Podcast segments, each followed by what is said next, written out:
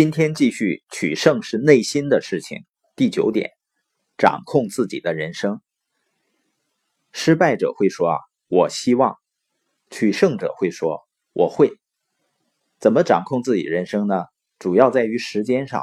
如果你可以安排掌控自己的时间，你就可以掌控自己人生了。世界著名的企业管理顾问公司麦肯锡呢，提出了十个时间窃贼。他们是呢，电话干扰，缺乏目标，主次不分，想做的事情太多，没有预约的访客，成效低下的授权，缺乏个人条理，缺乏自律，无法拒绝别人，以及拖延。现在你花一点时间，用笔圈出你最大的两个时间窃贼，你自己选。我自己的时间窃贼呢，一个是缺乏个人条理。一个呢，缺乏自律，这两个是我时间管理上的最大弱点。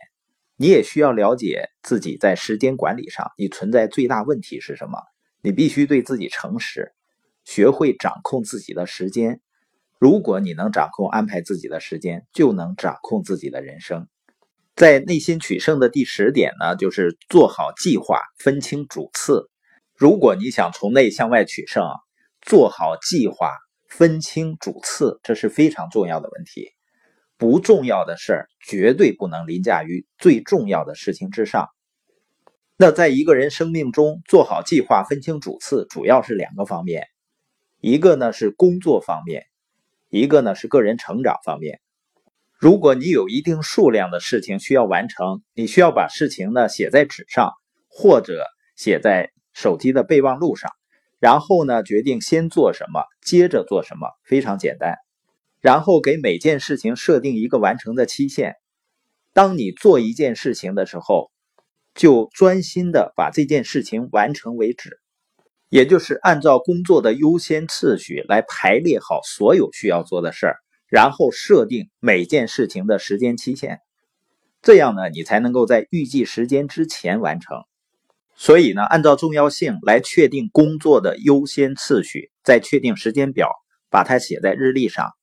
那关于成长呢？成长肯定不是自动发生的，但是如果你每天持续做跟成长有关系的事情的话，你会为自己的进步感到惊讶的。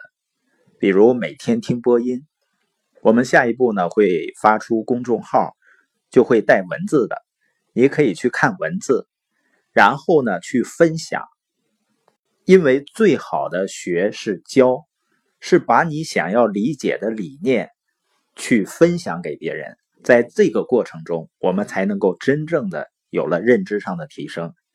实际上，学习是最简单的。很多人竟然说没有时间学习，你只需要每天早晨起来刷牙洗脸的时间，就可以去听播音或者听 CD。每天晚上呢，睡前可以看一会儿书。约翰·麦克斯韦尔呢写了几十本书，所以很多人经常问他：“你怎么能有时间写那么多书呢？”约翰说：“啊，很简单啊，他每天早上花一个小时时间来写作，他很早起床，每天写一个小时，就写完了他所有的作品。每天一个小时，想想看，如果你每天拿出一个小时，对你来说呢，也许不是用来写作。”也许呢，你可以做邀约。我不知道你需要做一些什么，可是人们一定要有着自己的优先次序。如果你根据优先次序来做事儿，你给事情设定时间期限，很快你就会发现这些做法是如何发挥作用的。